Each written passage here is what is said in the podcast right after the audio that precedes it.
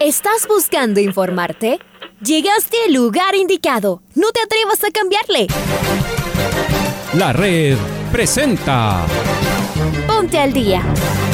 Información deportiva al instante sobre la actualidad de los equipos ecuatorianos muchos goles y el drama que tanto disfrutamos. Los albos se pusieron en ventaja con doblete de Adolfo Muñoz. La Libertadores Femenina cuenta con sus 16 equipos. Con la conducción de los periodistas de la red, Raúl el Profe Chávez y Andrés del Pichón Villamarín. Mucha información que... Amigos, amigas, hola, hola, ¿qué tal? ¿Cómo les va? ¿Cómo están? Tengan ustedes de muy, pero muy buenos días. El placer de poderlos saludar. Acá estamos en una nueva edición del Noticiero al Día en la red. Les saluda Andrés Vitamarín Espinel en compañía de Paola Yambay que estén los controles. Bienvenidos y bienvenidas a este espacio informativo. No perdemos más tiempo y nos metemos de lleno con los titulares. Gualaceo ganó de la mano del uruguayo Joaquín Vergés. Horarios unificados en Chillo, Gijón y Chillo Gallo para este domingo en la penúltima fecha de la Liga Pro. Los equipos ecuatorianos comienzan a definir su suerte en las copas internacionales. Y justamente esta tarde la Universidad Católica visita el sur del Gran Buenos Aires. Se cerró la primera etapa de la Superliga Femenina. Y hoy vuelven las emociones del Giro de Italia después de ayer eh, tener descanso. Amigos, amigas, aquí en la red de Alfonso Lazo Ayala con el editorial del día. Comienza la semana deportiva que estará cargada de emociones. Universidad Católica juega esta noche el partido más complicado y trascendental de su año deportivo. Visita al Banfield para jugarse los últimos cartuchos de cara a seguir en carrera en la Sudamericana. En estos casi cuatro meses de competencia, la irregularidad ha gobernado al trencito azul, y aunque han sido más los mejores momentos, no le han alcanzado para lograr los objetivos. Tiene a tres goleadores muy importantes, pero no logra el equilibrio en defensa aún ganando y queda a la espera del resultado entre Santos y La Calera. Le hace falta que empaten. Muchas matemáticas. Liga recibirá mañana al Defensa y Justicia luego de una campaña sensacional en condición de visitante en la Sudamericana. El equipo se ha ido llenando de confianza, primero bajo la dirección de Edison Méndez y ahora sí, con su técnico permanente Luis Subeldía. Varios jugadores han mejorado su nivel y aunque todavía hay cierta irregularidad, cada vez el cuadro está más fuerte. Necesita ganar para llegar a la última fecha, también de local, como favorito al recibir al debutante y también sorpresivo Atlético Goyaniense. Los hinchas que estuvieron el sábado en la cancha todavía comentan del dramático final que disfrutaron en la victoria agónica ante el Delfín. Mañana también jugará por la Libertadores del Club Sport Emelec frente al temible Palmeiras, que sin embargo no es rival directo de los eléctricos para clasificar. Los dirigidos por el español Rescalvo tienen un punto de ventaja sobre el Deportivo Táchira y, en condiciones normales, con ganar en la última jornada clasificarían a octavos de final. Recién el jueves saldrá a la cancha el IDB en una visita definitiva del horizonte. El partido frente al Atlético Mineiro tendrá que ser histórico. Enseguida Barcelona visita al Metropolitanos. Los canarios, además de ganar, necesitan que Lanús no lo haga. Ya todo muy complicado. Hoy regresan las emociones del Giro de Italia. Y vaya que hubo emociones en la última jornada corrida el domingo. Apareció Richard Carapaz con su poderoso equipo Lineos y removió la clasificación general. Algunos favoritos se despidieron prematuramente de la opción del podio. Richard estuvo cerca de ganar la etapa, pero se la sacaron en los últimos metros. Hoy, la décima etapa está dividida en dos partes. La primera es totalmente plana y la segunda, en cambio, llena de escaladas medias y pequeñas y alguna que otra pared. Será etapa para mantener diferencias y cuidar a los favoritos. No se prevén sorpresas ni grandes cambios. A partir de las 9 y 30 ya estaremos desde Italia con nuestro enviado especial en el cierre de etapa. En la tarde y noche tendremos, como queda dicho, Copa Sudamericana junto a la Universidad Católica y enseguida Serie B, pues el Nacional recibirá al puntero Chacaritas con una oportunidad de oro para ojalá cambiar su imagen. Todo en los 102.1 de la red, la radio, que siempre está. Y la noche de ayer en el estadio Jorge Andrade Cantos de la ciudad de Azogues, el Gualaceo ha sumado ya 20 puntos en un campañón del equipo de Leonardo Vanegas. El elenco de la provincia de La Suárez se impuso dos goles por uno ante el Guayaquil City de la mano de la revelación de esta primera etapa, el uruguayo de 29 años, Joaquín Vergés, que de penal y en el segundo tiempo anotó un tremendo golazo. De hecho, debe ser de los tres más vistosos goles en lo que va de la temporada. Un centro de derecha-izquierda y se perfiló al filo de las 16 con 50 para pegarle de lleno una pirueta en el área, una volea sensacional en modo tijerita para vencer la resistencia del arquero Valle. Antes había descontado Edilson Cabeza. 2 a 1 ganó el Gualaceo la noche de este día lunes en la ciudad de Azogues. Les cuento cómo está la próxima fecha porque Liga Pro dio a conocer ya los horarios y los eh, días que se va a llevar a efecto esta nueva jornada. Calendario de juegos de Liga Pro, fase 1, fecha 14. Viernes 20 de mayo en el Estadio Olímpico Atahualpa a partir de las 19 horas, Cumbaya frente al 9 de octubre. Sábado 21 de mayo a las 15 horas en el Estadio Jocay de Manta, Delfín frente al eh. Buen partido este Delfín Gualaceo, ¿ah? Sábado 21 de mayo, 17.30 en el Estadio Capuel. Emelec recibe a la Universidad Católica el mismo sábado, pero a las 20 horas, 8 de la noche, Guayaquil City recibe a Liga Deportiva Universitaria. Para el día domingo tenemos tres partidos.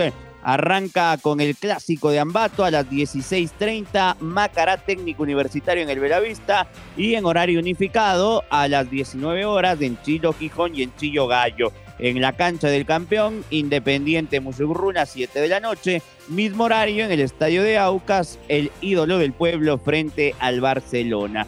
La fecha se cierra el próximo lunes 23 de mayo, lunes que es feriado, entre Cuenca y El Orense en el Estadio Alejandro Serrano Aguilar, también a partir de las 19 horas. Y justamente vamos con Lucho Quiroz, él nos va a hablar de los eh, partidos unificados de esta fecha, ¿no? Luchito, ¿cómo te va? Compañeros, ¿cómo les va? Un saludo muy cordial. La Liga Pro decidió unificar solamente dos partidos de esta penúltima fecha del Campeonato Ecuatoriano de Fútbol, pese a que hay cuatro equipos que podrían llegar primeros en esta fase. Es solamente el Aucas Barcelona y el Independiente versus Musuruna se jugará en horario unificado el domingo a las 19 horas. Los compromisos entre Guayaquil City, versus Liga Deportiva Universitaria se juega el sábado a las 19 horas y el partido entre Emelec Universidad Católica se juega a las 17 horas con 30 también del sábado. Esto es porque los cuatro equipos tienen participación internacional y los tiempos, las agendas de cada uno no dan para poner los cuatro eh, partidos a la misma hora. Esto es lo que comunicó la Liga Pro. Es lo que puedo como avisarles compañeros. Sigan ustedes en el noticiero. Un abrazo. Abrazo también, mi estimado Luis Fernando. Vamos ahora con Domingo Valencia Lazo porque los equipos ecuatorianos comienzan a definir su suerte en las copas internacionales. Hoy, mañana y el jueves tendremos dos partidos cada día de nuestros equipos en los torneos continentales. Eh, Domi, ¿cómo te va? Te mando un fuerte abrazo. Hola compañeros, ¿cómo les va? Esta semana se comienzan a definir las clasificaciones de los equipos ecuatorianos en los torneos internacionales. Por ejemplo, esta tarde a las 17 horas con 15, siempre hora de Ecuador, la Universidad Católica visitará a Banfield. El trencito azul necesita sumar de a tres y esperar que en Brasil el Santos de Unión La Calera empaten para llegar con chances en la última fecha. Mientras tanto, un rato más tarde, el 9 de octubre recibe al Guaireña de Paraguay. Los octubrinos tienen que ganar para ver si es que en la última fecha, con el resultado entre el Inter de Porto Alegre y el NIM, tienen de avanzar a los octavos de final. Mientras tanto, el miércoles a las 17 horas, hora de Ecuador, el Emelec visita Sao Paulo para enfrentar al Palmeiras de Brasil. El Emelec cierra la fase de grupos frente al Independiente Petrolero de local, así que ganando ese partido tendrá posibilidades de avanzar aunque pierda en Sao Paulo. Mientras tanto, Liga Deportiva Universitaria ese mismo día, 19 horas 30, recibe a Defensa y Justicia. El conjunto argentino viene descansado después de quedar eliminados en los cuartos de final de la Copa de la Liga Profesional. Los Albos necesitan ganar para para depender de sí mismos en la última fecha ante el Atlético Goyeniense. Mientras tanto, el jueves, el Independiente del Valle visita Belo Horizonte para enfrentar al Atlético Mineiro. El conjunto de Renato Paiva necesita ganar para depender de sí mismo en la última fecha frente al América Mineiro. Mientras tanto que Barcelona visita a Metropolitanos en Venezuela buscando ganar y esperando un resbalón de Lanús que enfrenta a Montevideo Wanderers en el sur del Gran Buenos Aires. Estén atentos a la programación de la red. Les contaremos las emociones de esta semana de Copa de Internacionales de los equipos ecuatorianos en la Libertadores y en la Copa Sudamericana. Informó para el Noticiero al Día Domingo Valencia. Compañeros, vuelvo con ustedes de Estudios Centrales. Fuerte abrazo, Domi, y vamos con la Universidad Católica, ¿no? Que hoy se juega su última bala en el Florencio Sola, al sur del Gran Buenos Aires cuando tenga que visitar al taladro al eh, club Banfield de Argentina. Cuando jugaron en el Olímpico Atahualpa hace unas tres semanas, la Católica le ganó 2 a 0 al conjunto argentino. Escuchemos a su presidente, a Santiago Catani. El complejo de Boca, el, entrenamiento está empezando, acaba de empezar hace unos, hace unos minutos, así que estaremos un par de horas ya en el entrenamiento final previo al partido de mañana. Partido importante, partido al igual que todos los últimos decisivo. Creo que esto hay que ir partido a partido. Hay muchas sorpresas en, los resultados que se han ido dando. Digamos que matemáticamente hay posibilidades y si es que sacamos los tres puntos mañana y, y se da un empate entre Talera y Santos, podríamos todavía estar ilusionados de una clasificación para la última fecha, pero bueno, vamos partido a partido porque eh, sabemos que esto es así y, y creo que el, el, plantel está motivado, está muy bien,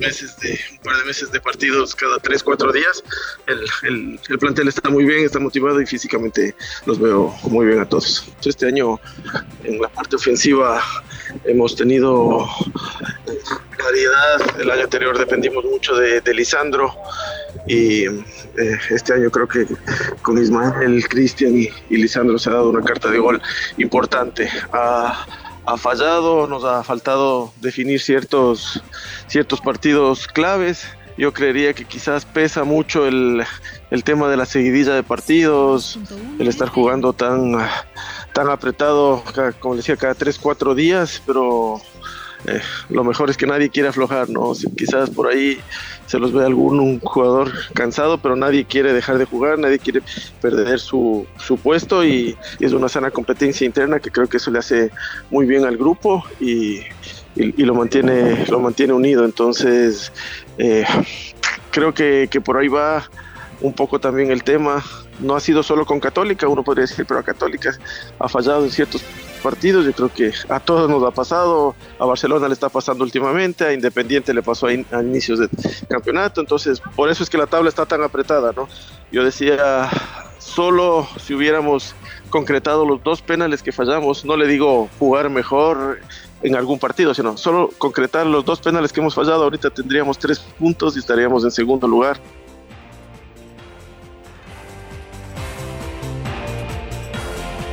Las palabras de Santiago Catani, el presidente de la Universidad Católica. Y ahora vamos con otro equipo que juega el día de hoy frente al Guaireña en el Estadio Jocay de Manta 9 de octubre. Sigue con vida en la Sudamericana, sabe que hoy debe ganarle a los paraguayos, pero se dio a conocer que Lee Esterilla, Harrison Mojica y Gualberto Caicedo fueron separados del primer equipo por decisión del técnico Juan Carlos León. Así que hay inconformidad en los jugadores. ¿Qué pasó en el 9 de octubre? Pablito King, ¿cómo le va? Bienvenido.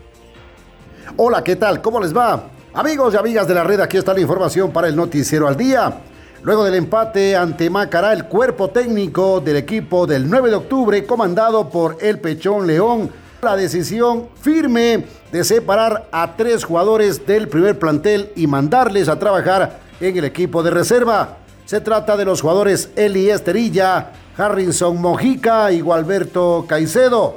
Rendimiento, disciplina, todo eso tomó en cuenta el técnico Juan Carlos León, luego de haber presentado un informe a los dirigentes del equipo del 9 de octubre. Todos los jugadores mencionados tendrán en el equipo de reserva hasta que dé la orden nuevamente para regresar al primer equipo el técnico del 9 de octubre, el Pechón León. El club aún no se ha pronunciado de manera oficial sobre esta situación que está y ha trascendido en la ciudad de Guayaquil como información importante relacionada al equipo del 9 de octubre. La decisión la ha tomado el técnico Juan Carlos León y ha decidido separar a tres jugadores del primer plantel y mandarlos a trabajar al equipo de reserva. Elias Terilla, Harrison Mojica y Gualberto Caicedo. Hasta aquí la información deportiva, amigos y amigas de la red.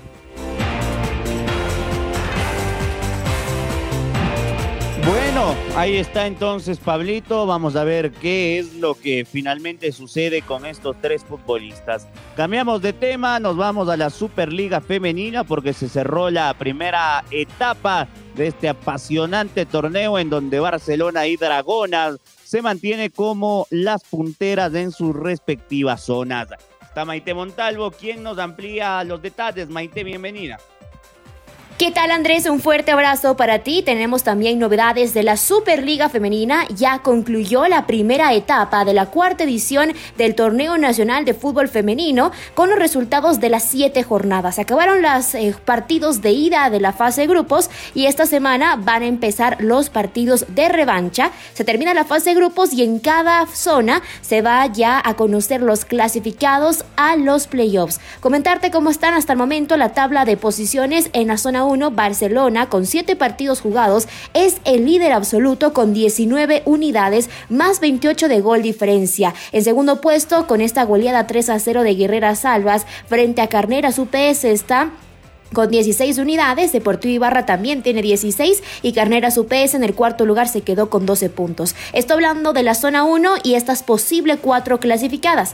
En la zona 2 la tabla de posiciones es la siguiente. Las líderes son las Dragonas Independiente del Valle con 21 puntos en 7 partidos jugados más 21 de gol diferencia. Ñaña segundo lugar con 18 puntos. Espuse tercer lugar con 3 unidades y en el cuarto puesto está Quito FC con 9 puntos. Leona del Norte eh, con 7, las eléctricas de Melec también y Macará que tiene 6 unidades y ojo, el Deportivo Cuenca no ha logrado sumar en las, en las 7 fechas jugadas 0 puntos. Estos son los resultados, la tabla de posiciones. Sigue Barcelona y Dragonas Independientes siendo las líderes en zona 1 Barcelona, en zona 2 las Dragonas.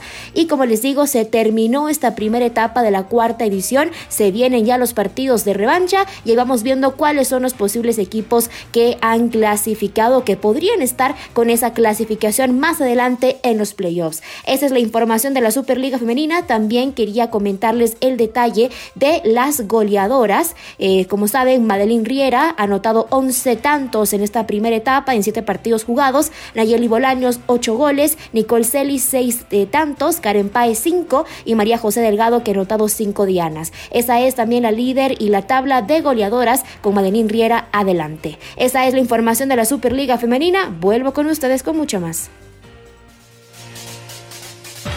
Muy bien, ahí está toda la información del fútbol femenino. Vamos cerrando el noticiero con el gol del recuerdo. Presentamos entonces el gol del recuerdo aquí en la red. El gol del recuerdo. La red. 17 de mayo del 2008, Universidad Católica visitó a Las Sogues por la decimosexta fecha de la primera etapa del torneo en el estadio Jorge Andrade Cantos. Los camaratas impusieron 4 a 2. Recordemos del tercer tanto del trencito, obra de Juan Francisco Aguinaga, con los relatos de Diego Melvin y los comentarios de Melvin Novito. El choque de la Universidad Católica del área, Juan Francisco Aguinaga le pegó, gol de Juan Francisco, gol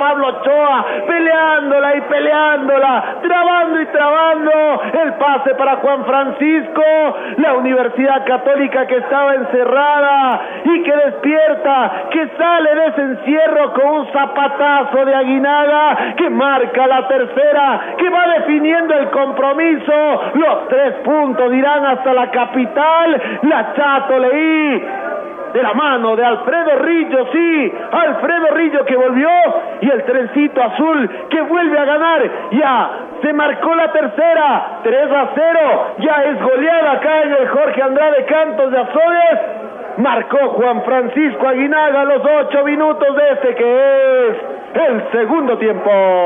Había que quitarse la presión, la católica aguantaba y aguantaba. Entonces apareció la fuerza de este joven Pablo Choa que puso una pelota perfecta para el jugador Juan Francisco Aguinaga y de esto sabe bastante Aguinaga, de definir con calidad, marca la tercera la Universidad Católica, liquida el compromiso, será que en verdad lo liquida la Católica que quiere resurgir en el torneo, gana de visita 3 por 0 a las Hogues. Ahora ya estás al día junto a nosotros. La red presentó Ponte al día. Informativo completo sobre la actualidad del fútbol que más nos gusta, en donde estés y a la hora que tú quieras. Quédate conectado con nosotros en las redes de la red. Síguenos como arroba la red Ecuador y no te pierdas los detalles del deporte minuto a minuto. Escúchanos en vivo en TuneIn y en los 102.1 FM en Quito. ¡Te esperamos!